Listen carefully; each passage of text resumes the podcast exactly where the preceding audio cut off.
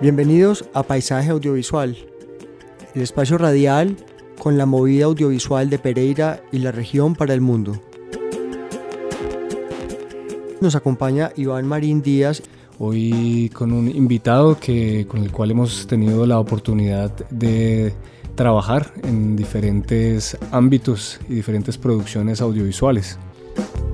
En efecto, estamos hoy con Carlos Rodríguez Aristizábal, comunicador social, periodista, realizador audiovisual, dentro del campo en el cual ha realizado muchas labores desde la dirección, el guion, el montaje hasta la producción. Iván, hablemos un poco de Carlos Rodríguez. Bueno, Carlos eh, Rodríguez tiene más de 20 años de experiencia en la dirección y realización de documentales y piezas de no ficción para televisiones públicas de Colombia y España. Eh, productoras como Telepacífico, Señal Colombia, Televisión Española, Barcelona Televisión, Canal Sur en Andalucía. Y también eh, ha hecho producción y realización de documentales que han participado en festivales en distintas partes del mundo. Eh, también Carlos ha hecho desarrollo de proyectos premiados en convocatorias nacionales e internacionales y Ah, además, ha hecho docencia en el área audiovisual en universidades de Colombia y España. Recordemos que aquí en Pereira llevó a cabo un taller de realización eh, documental en la Universidad Tecnológica de Pereira. De todo un poco hablaremos. Carlos Rodríguez Aristizábal, bienvenido a Paisaje Audiovisual. Un saludo Gustavo, un saludo Iván, de verdad un placer volver a hablar con ustedes y un saludo a todos los, oyentes de, Paisaje Audiovisual. Carlos, eh, muchas gracias por atender a esta invitación.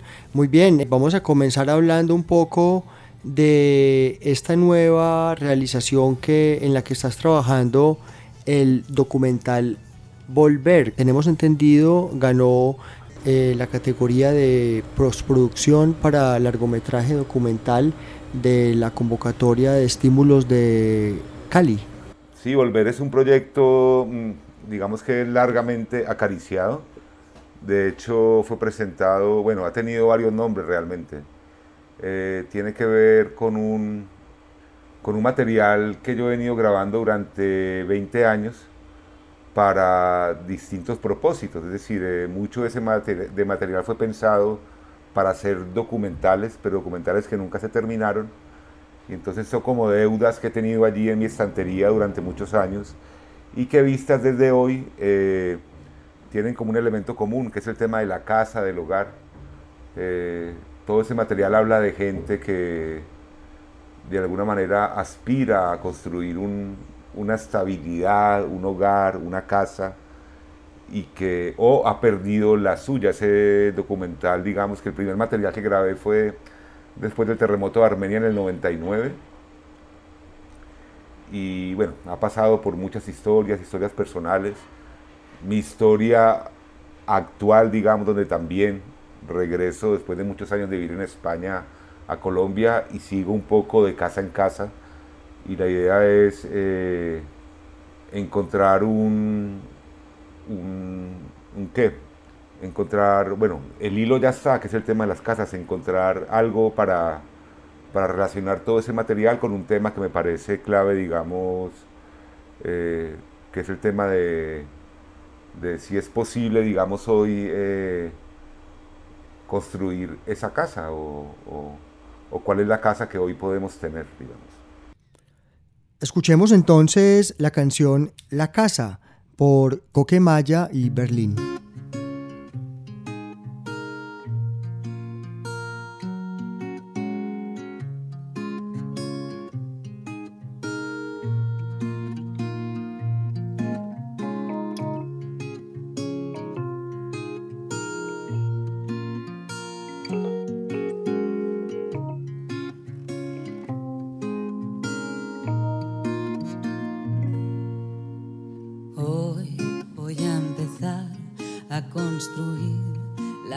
casa donde estaré para toda la vida. Voy a recorrer esta ciudad, voy a llegar hasta el mar, el mar me cura la herida y voy a saltar voy a nadar hacia hoy para toda la vida.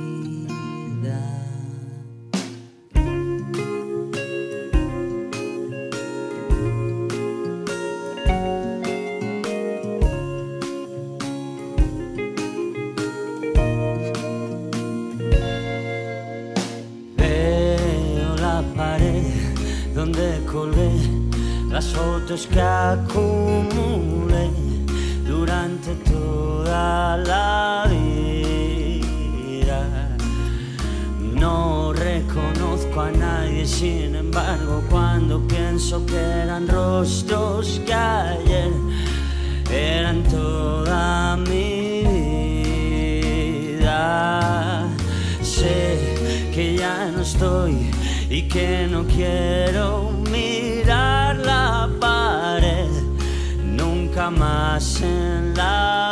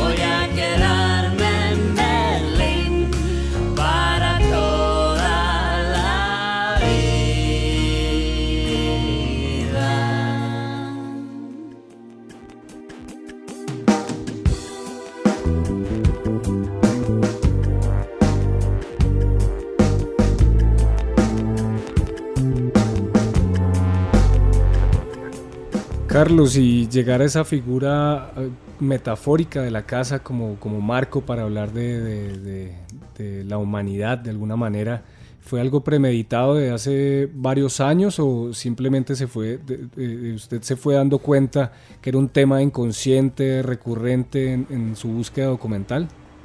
Pues no, realmente no había ninguna intención como de que ese material estuviera hablando de, lo mismo. Yo creo que es una mirada, o sea, es la mirada desde hoy la que permite hacer esa conexión eh, y juntar un material disperso, eh, inconexo, a través de ese hilo. Pienso que ahí puede haber algo, siento que hay algo potente, que es algo de lo que me impulsa a hacer documental, es como cierta intuición de que hay algo en un tema, un personaje, una situación, un material que eh, puede hablar de algo que que me interesa, a pesar de que ese interés no sea muy verbalizable.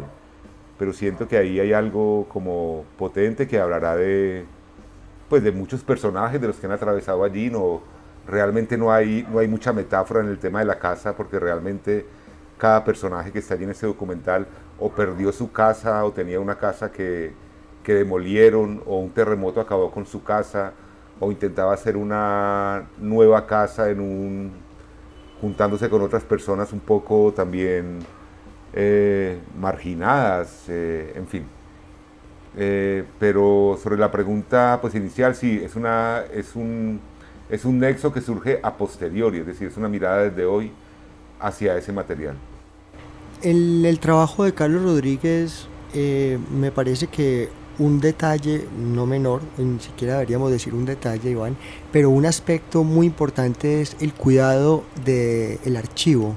Es decir, eh, hablemos del Carlos Rodríguez investigador y, digamos cómo ha cuidado de estos archivos eh, que están en diferentes formatos y algo que me llama mucho la atención también para que a continuación hablemos un poco de Nueve Disparos también, que también es una película que, de la que fuiste el productor, con un, cuidadoso trabajo de archivo de tanto, digamos, de la familia, del protagonista, pero también eh, apreciaste ahí el archivo de una manera, digamos, que viste ahí una, una película. ¿Cómo es ¿Cómo has cuidado durante estos entonces más de 18 o 19 años todos estos archivos en diferentes formatos. ¿Cómo va a ser ese trabajo de montaje con los diferentes soportes? Pues lo he cuidado de muy mala manera, o sea, lo he cuidado como con mucho como con mucha intención de que quiero que estén conmigo, entonces han, han viajado mucho, o sea, han viajado, hay material que ha viajado, que ha pasado el Atlántico tres veces, por ejemplo. No es que tenga, digamos, un protocolo de cuidado del archivo, sino que sé que quiero que estén conmigo. Y cuando he podido he hecho procesos de digitalización, de limpieza y demás. Eh, entonces digamos que no, soy un archivista, o sea, realmente no soy un coleccionista de nada, pero eh, esos proyectos que he emprendido intento como, como, conservarlos a la manera que he podido, o sea, yo he pasado por, por muchas casas, he pasado por muchas mudanzas y siempre he cargado como con ese material. Incluso hay alguno que todavía está por ahí disperso, algunos en Colombia, algunos en Pereira, algunos en Málaga, España, que, que, he empezado a recuperar hace algunos años y bueno, y quiero ahora digamos como, como que cobren un sentido pues todo ese tiempo que, que he cargado con ese, pues, con ese lastre, quiero quitarme también un peso de encima haciendo algo con ese material. Y sobre Nueve Disparos, digamos el archivo de Nueve Disparos pues no era mío, evidentemente es una película de la que no soy el director, yo me encontré esa película siendo profesor de la Javeriana, en Cali eh, con un trabajo de grado que me propusieron dirigir y me encontré con un archivo absolutamente formidable de un, de un estudiante que estaba estudiando la Universidad Javeriana porque el Estado le estaba pagando la carrera después de haber eh, sido, eh, después de haber recibido un atentado de la FARC. Él era un infante de Marina y estaba eh, destinado pues a Buenaventura.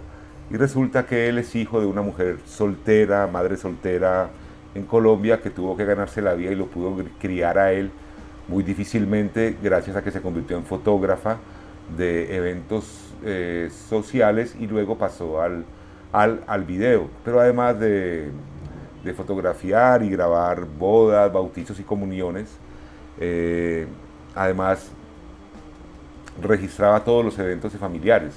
Entonces este hombre tenía un archivo desde su infancia en fotografía y en video hasta, hasta ahora.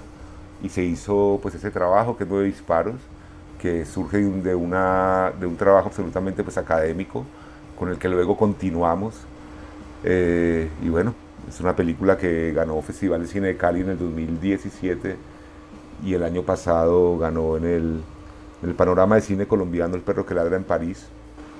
Eh, y bueno, pues muy sorprendente y es un trabajo para mí muy, muy interesante, el trabajo, digamos, con el material que ya existe, con el, con el material de archivo, con el material encontrado, con el material preexistente, porque es un material que no fue hecho para hacer película, digamos, en ese caso. En el, en el caso de la película que yo voy a emprender, sí, fueron, fueron, es material que fueron filmados con la intención de ser películas, pero películas que nunca se terminaron y que ahora tienen la posibilidad de ser parte de una película distinta. Bien, efectivamente Carlos, como usted lo menciona, eh, Nueve Disparos fue ganadora en el Festival de Cine de Cali del año 2017 en su novena edición como mejor película en la categoría nacional. Eh, hay que recordar que en esta categoría estaban películas como Amazona de Claire Weiskopf, si lo pronuncié mal me disculparán, Ciro y yo, eh, Interior, La Defensa del Dragón, My Way or the Highway, Señorita María, la, Falda de la Montaña de Rubén Mendoza, que para muchos era la favorita para, para ser la ganadora. También estaba Yo Lucas y bueno, por supuesto Nueve Disparos. Yo estaba presente en ese en esa edición y eh, pude notar que nueve disparos en esta categoría era un poco como la cenicienta, como no se le tenía muy en cuenta, no, estaba como entre, entre la baraja de las que podría ser la ganadora. ¿Cómo recibieron, eh, Carlos, ustedes este, este triunfo y, qué repercusión ha tenido la película a nivel nacional? Bueno, pues primero Iván, fuiste quien me avisaste que había ganado, o sea que me extraña que me trates de usted. Y, Y bueno, eh, pues, pues, pues una sorpresa, realmente fue una gran sorpresa. Es una película que por su misma, por su misma génesis no participó, digamos, del circuito que hacen las películas en Colombia, es decir, de fondo de desarrollo cinematográfico, participar de mercados, eh, tener, digamos, los estímulos automáticos para ir a distribución, para hacer publicidad y demás. Y es una película que por su mismo, por la misma voz, digamos, que, que que, está en esa película, es decir, la de un militar que habla de la guerra, era muy compleja en ese momento, es decir, una película que siento yo que hoy políticamente también es muy, muy compleja, que es muy compleja, entonces realmente no, no teníamos grandes expectativas, de hecho nadie fue al cierre del festival donde se anunciaron los ganadores. Eh, y bueno, digamos que,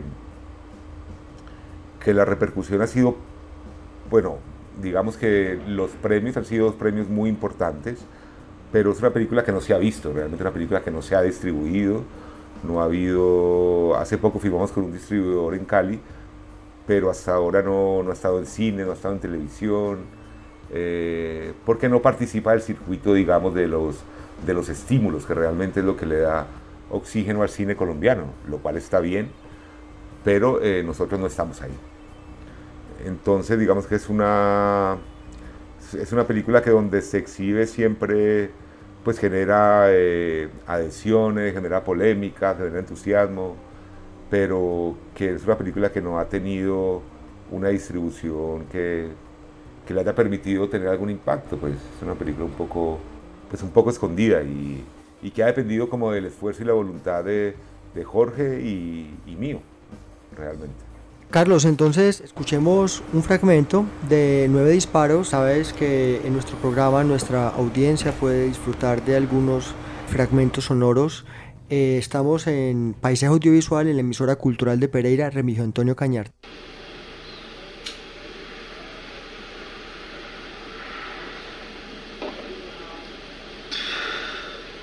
Se me cumplió el sueño por fin, mamá, hermano, Sandrita.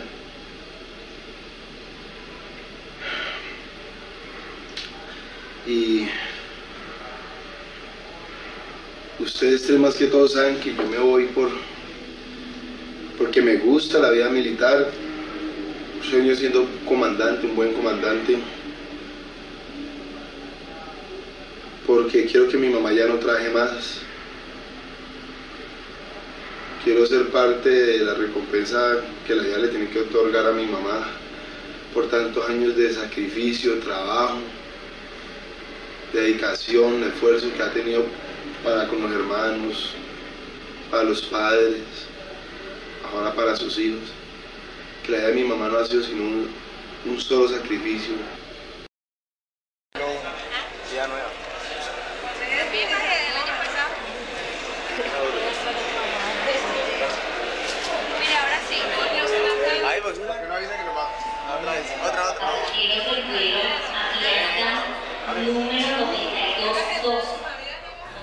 Como siempre grabándolo todo. Cada momento de nuestras vidas es capturado con una de sus cámaras.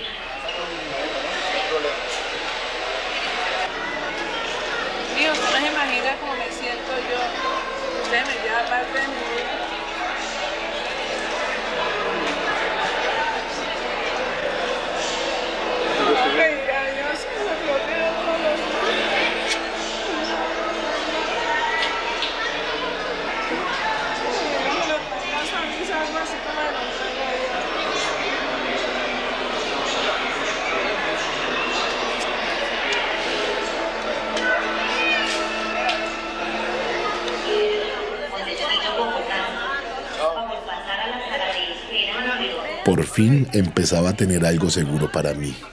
Ya casi podía saborear el sueño de un trabajo bien remunerado y la posibilidad de ascender socialmente.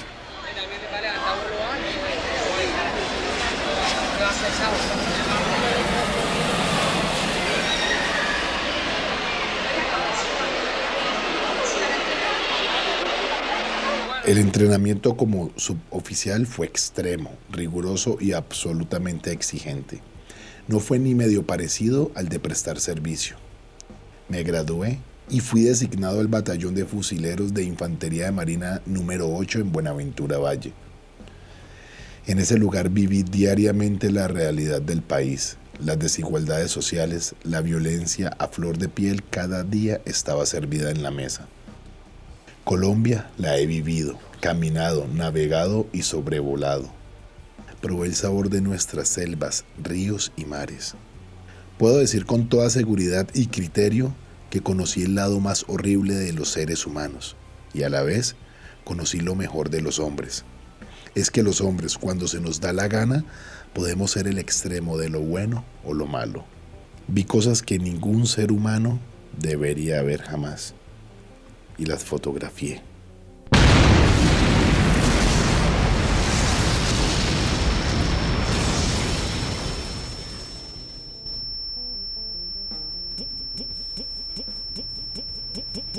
Ya en el año 2016, en la serie Bajo el mismo cielo, eh, que se transmitió por Telepacífico, Carlos eh, realizó uno de los capítulos documentales que se llamó eh, Indomesticali. Carlos, ¿de qué se trata este documental y bueno, qué sucedió con él? Pues Indomesticali, digamos, es una es un acercamiento al, al, tema del empleo doméstico en, en, Cali, podría decir pues en Colombia, es decir, Cali es una ciudad, digamos, es la segunda ciudad de Latinoamérica y también al tema del racismo, Cali, pero a través del servicio doméstico. Cali la segunda ciudad de América Latina con más población negra y realmente eh, a pesar de eso, y es una ciudad que todo el mundo reconoce, digamos, como afro, mestiza, como lo que quieras, sigue habiendo como eh, un racismo muy soterrado que se da con muy pequeñas expresiones y que yo veía todos los días cuando iba a trabajar. Eh, yo vivo en la zona del oeste de Cali y cuando yo bajo a las seis y media, siete de la mañana, digamos, a, a coger el, el, transporte masivo, el mío, veo unas colas inmensas de mujeres, la mayoría negras, esperando el, el, alimentador que llaman y luego me di cuenta que se llama el desalimentador cuando viene a dejar gente, digamos, a una zona. Esto eh, nos lo dijo una funcionaria del mismo transporte masivo que se llamaba el desalimentador. Y son puras mujeres negras que a esa hora eh, esperan subir, digamos, a sus trabajos en, en casas de, de, de, de familia como cuando pasas por cualquier, por cualquier obra de construcción en Cali y ves, digamos, que el 80-90% de los obreros son negros, ¿entendés? Entonces fue un poco con esa inquietud como emprendí este proyecto, eh, a partir de una invitación, bueno, ya lo venía pensando y me resultó una invitación de la Universidad del Valle, que estaba produciendo una serie para Telepacífico de documental. Entonces, bueno, lo que hice básicamente, y creo que ese, eh, fue un documental hecho muy rápidamente, eh, fue juntar, digamos, a mujeres que eran empleadoras, eh, mujeres mestizas de clase media, en una reunión, un costurero, a que hablaran de las experiencias que ellas habían tenido con sus empleadas domésticas. Y por otro lado, eh, filmé también una reunión de empleadas domésticas o antiguas empleadas domésticas que pertenecen a un colectivo muy importante en Cali, en la zona del distrito de Agua Blanca, que se llama la Casa Cultural de Chontaduro. Son mujeres, digamos, que ya han tenido un trabajo desde la política, desde la autorreflexión y demás, donde ellas hablaban, digamos, de sus experiencias como empleadas domésticas. Y lo que hice fue poner esas dos cosas juntas. Y ahí realmente pienso yo que saltan chispas, digamos. Y se evidencia, digamos, ese racismo tan escondido, tan, tan poco, pues enunciado, pero que sigue ahí. Esa es como la génesis, digamos, y fue la intención un poco de ese, de ese documental que con la serie Bajo el mismo cielo, eh, esa serie ganó en, en, 2017 también en Cartagena un premio India Catalina de la, de la, industria audiovisual, que es más centrada, digamos, en lo que es televisión. Vamos a escuchar entonces un fragmento sonoro de este documental Indomesticali. Es mi madre. Es mi hija. El sol apenas está calentando, yo ya salí del trabajo. Tengo los pies hinchados mi maquillaje está revuelto y el olor a perfume hace rato ha desaparecido. El sol apenas está calentando y yo ya voy para el trabajo. Voy a tender camas, a trapear pisos, a limpiar la mugre de otros. Llevo horas y horas durmiendo en una cama que no es la mía, con tipos que no conozco. Yo soy puta, pero no se lo digan a mi madre. Soy sirvienta, pero no se lo digan a mi hija. Ninguna de las dos escogió el oficio.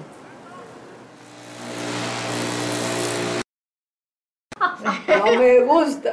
Una que cogía la botella de aceite de cocina y se lo echaba. Porque tenía la piel reseca. Ay, Dios mío. No, no, no. Otro día, otra, otro, otro espécimen de esos. Yo veo yo ten, en, ese, en la época, eso hace, sí, como unos 50 años que se empezaron a usar las pelucas, ¿no? Cuando llego yo y encuentro la peluca así. Toda torcida. Toda. Pues era que la negra se ponía mis pelucas cuando yo salía. Eso, eso era impresionante y como Sí. es otra cosa que tiene es que son súper esculconas. Uy, Dios mío, eso, es- eso sí me, me choca a mí horriblemente. A mí no me gusta y Uy, hasta horrible, ahora no me ha tocado ninguna que sea esculcona porque sí. la que sea esculcona la saco enseguida. Ahí duré como 20 días, la señora sí me decía que ya me iba a pagar al mes. Entonces iba esa señora a trabajar y aparecía el tío del peladito. Y ese señor empezó, mandó a ese niñito a la tienda y cuando lo veo encima de mí, pues alcanzó a, a- a manosearme, a besarme y no sé cuánta y yo quedé como, yo, mejor dicho, la verdad yo no supe ni cómo me le solté a ese viejo.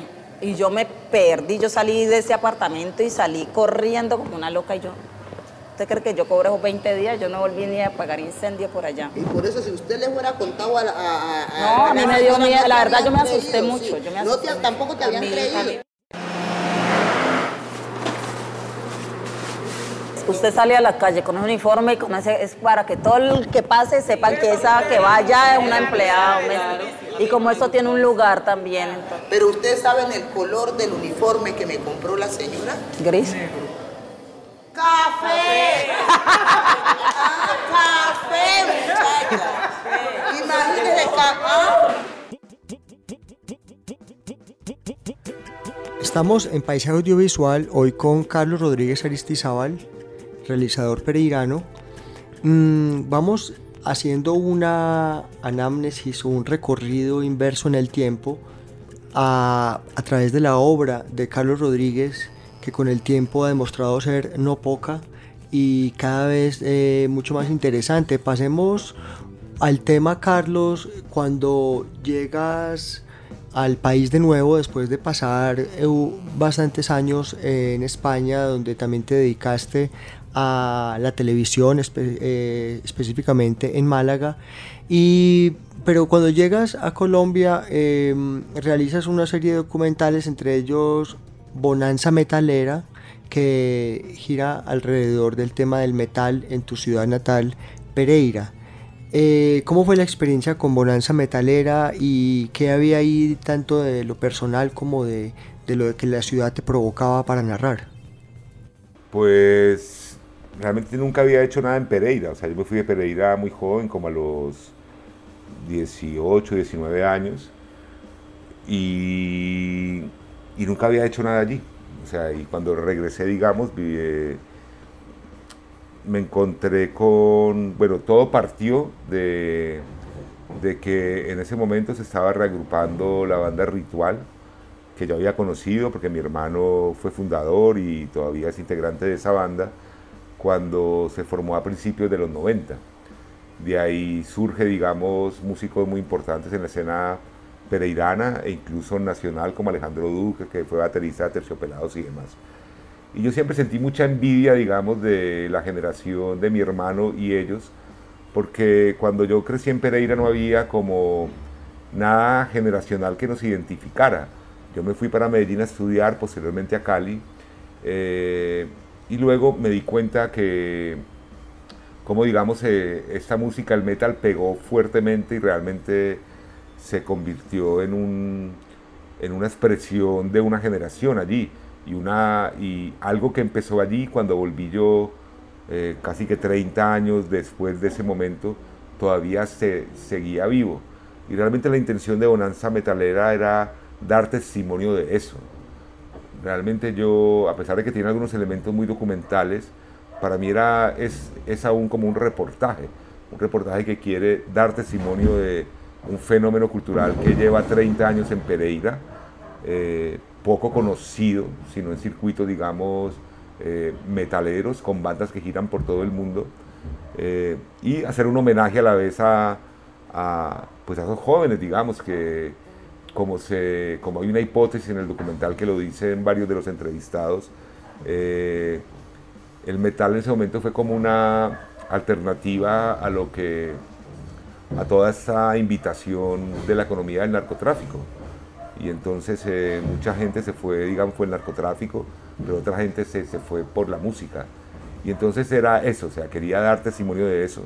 Parecía que la ciudad, a pesar de que hay mucha gente investigando el tema, no había todavía como, como, o bueno, o sí debe haber, pero bueno, yo no conocía y quería dejar como ese testimonio y hacer un poco como una, una, eh, pues un recorrido por lo que había sido ese fenómeno cultural, que aún hoy es vigente y aún hoy tiene, tiene consecuencias, tiene grupos, y bueno, era básicamente eso. Y fue mi primer trabajo y hasta ahora el, el único que he hecho en Pereira como, como director. A continuación entonces vamos a escuchar un fragmento del documental Bonanza Metalera que fue ganador de la convocatoria de estímulos en la categoría documental.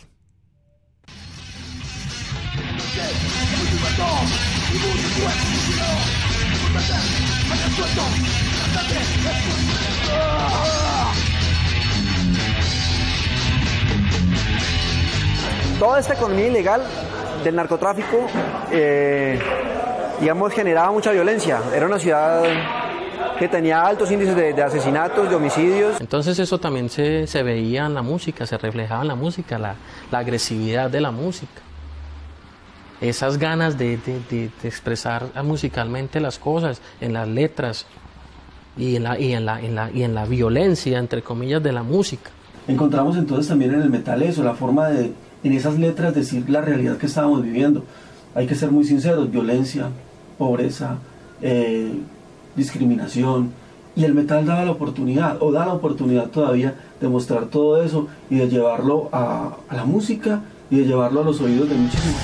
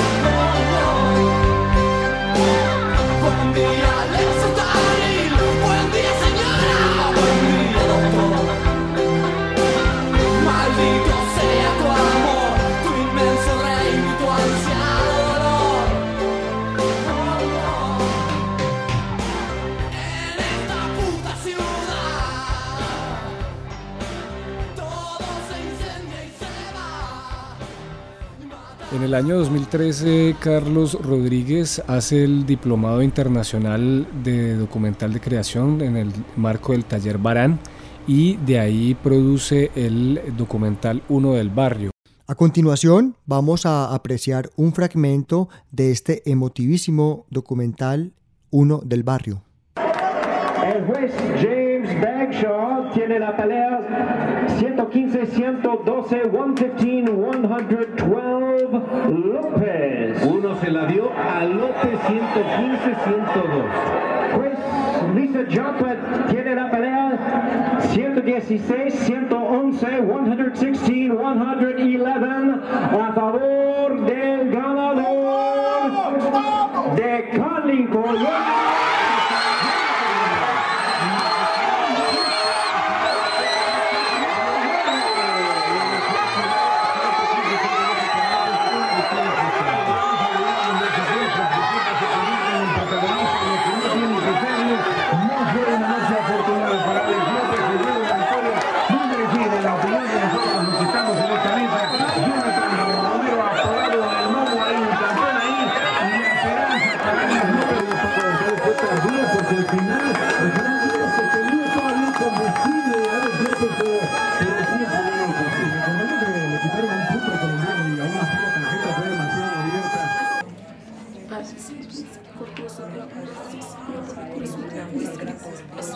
Este triunfo es tuyo, Padre Santo, misericordioso, Padre Santo, celestial.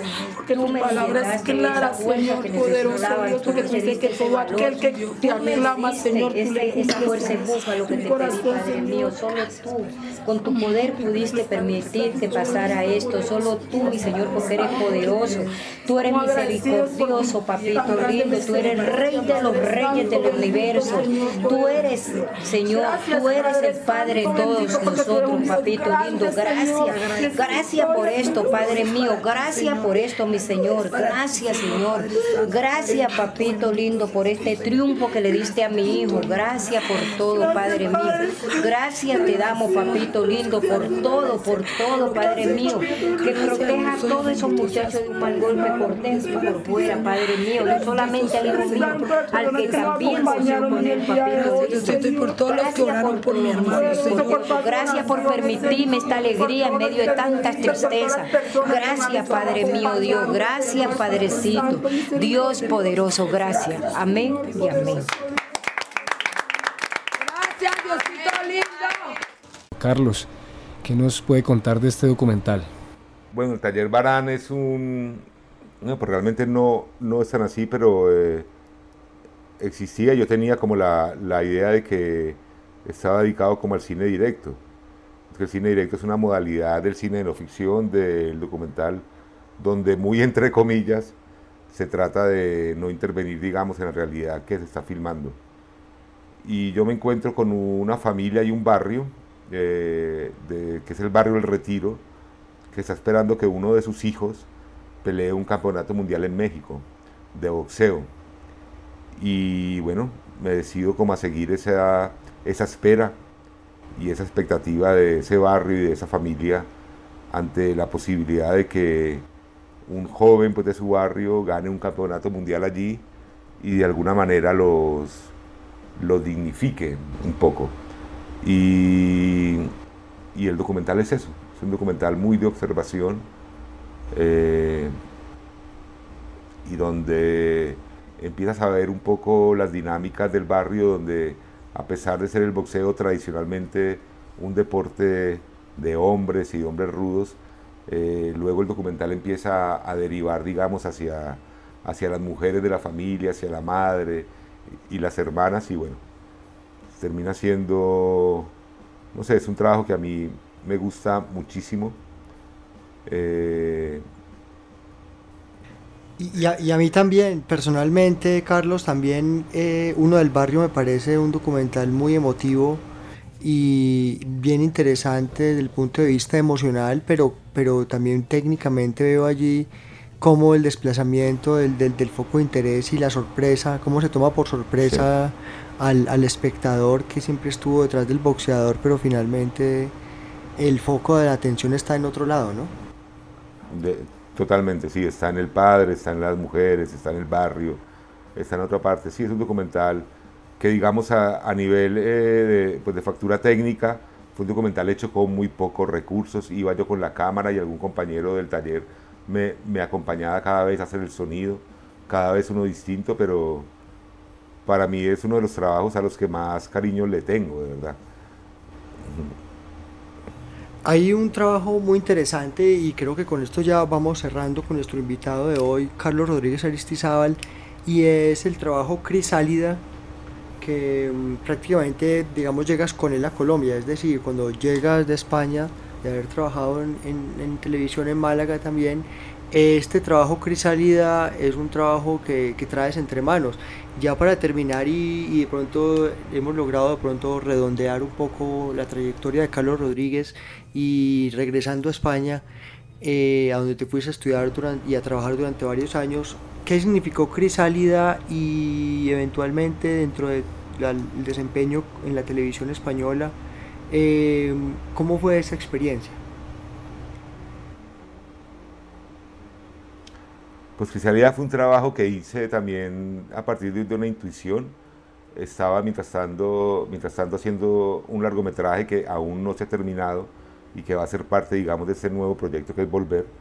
Eh, y un amigo, o sea, alguien que yo había conocido también haciendo eh, un programa de televisión en España, porque en ese momento ya era un amigo, que es artista plástico, se encontraba construyendo una crisálida con con hojas de, de Kleenex, de toallas faciales. Y ese, ese elemento me pareció como tan, tan potente que me dediqué como a filmar ese, ese proceso.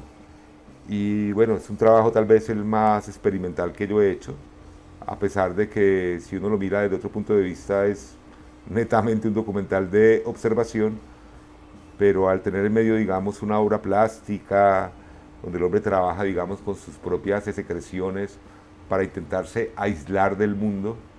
Eh, bueno, es lo que decía antes, o sea, tenía una intuición de que ya había algo, algo potente que hablaba como de otras cosas, mientras en España en ese momento estaban todas las protestas callejeras, digamos, por el tema de la, de la, de la crisis financiera, los temas con, con la Unión Europea y, y, con el tema financiero, mientras la gente estaba en la calle, este artista y amigo había decidido aislarse del mundo a través de una, de una obra artística.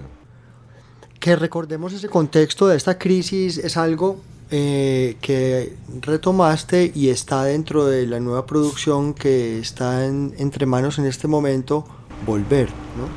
Sí, va a estar ahí todo eso, sí, sí. Carlos, para terminar ahora sí, realmente eh, hay una, eh, eh, una, de nuestros, una de nuestras invitadas fue Jenny Roballo, quien en el marco de, del diplomado que dictó usted en realización documental en la Universidad Tecnológica de Pereira, llamado Creando Realidad, al igual que bueno, contó con alumnas también como Celine Villard, ¿Qué ha pasado con ese, el tema de la docencia? ¿Qué, tan, qué tanta docencia está haciendo actualmente y qué, qué, qué, puede decirnos sobre esa experiencia que ha tenido tanto acá en Colombia como en España? No, pues realmente algo de lo interesante que, que, pues que he hecho en Pereira fue, fue, fue ese diplomado, tenía muchas ganas como de, como de hacerlo y, ahí surgieron cosas muy interesantes. Entiendo que alguna gente todavía continúa como como intentándolo o haciendo documental. Eh, continué con la docencia, en Cali he sido docente, en la Universidad Javeriana, de ahí surgió, digamos, la película Nueve Disparos, he hecho alguna docencia en algún diplomado en la Universidad del Valle, pero eh, últimamente no, hace un par de años que no, que no hago docencia. Estoy conflictuado con la docencia en este momento sobre todo con la, con la, con la, no, sobre todo con el tema, digamos, eh, laboral de la docencia, con el tema de la hora cátedra y esas cosas que me parecen de una precariedad realmente escandalosa. Entonces eh, sí, sí me interesa, sobre todo digamos que esa experiencia que tuve con el diplomado, es decir, un diplomado tipo taller donde además se produzca, donde además se piense a partir de problemas concretos, que son los temas que cada uno tiene. Eso me interesa muchísimo y me gustaría hacerlo. Pero, pero a nivel, digamos, económico es muy, muy, muy complejo, a menos que sea nombrado en alguna universidad, y yo no lo soy en ese momento. Entonces ahora estoy más dedicado como a la producción, me he dedicado más a la producción, además de los proyectos más cinematográficos, también de producción de tipo educativo o institucional y digamos que estoy buscándome eh, pues la vida como, como por esos lados. Y la docencia pues la tengo ahí pendiente, no la descarto, pero bueno, espero algún día hacerla en buenas condiciones. Carlos, muchísimas gracias por haber acogido esta invitación a Paisaje Audiovisual en la emisora cultural de Pereira. Bueno, muchas gracias a ustedes, Iván, Gustavo, a ver si nos vemos pronto. Eh, este programa fue posible gracias a la producción de Luz Mary Bermúdez, en la dirección eh, Diana Vega Baltán. Hasta un próximo encuentro en nuestro paisaje audiovisual y los dejamos con música.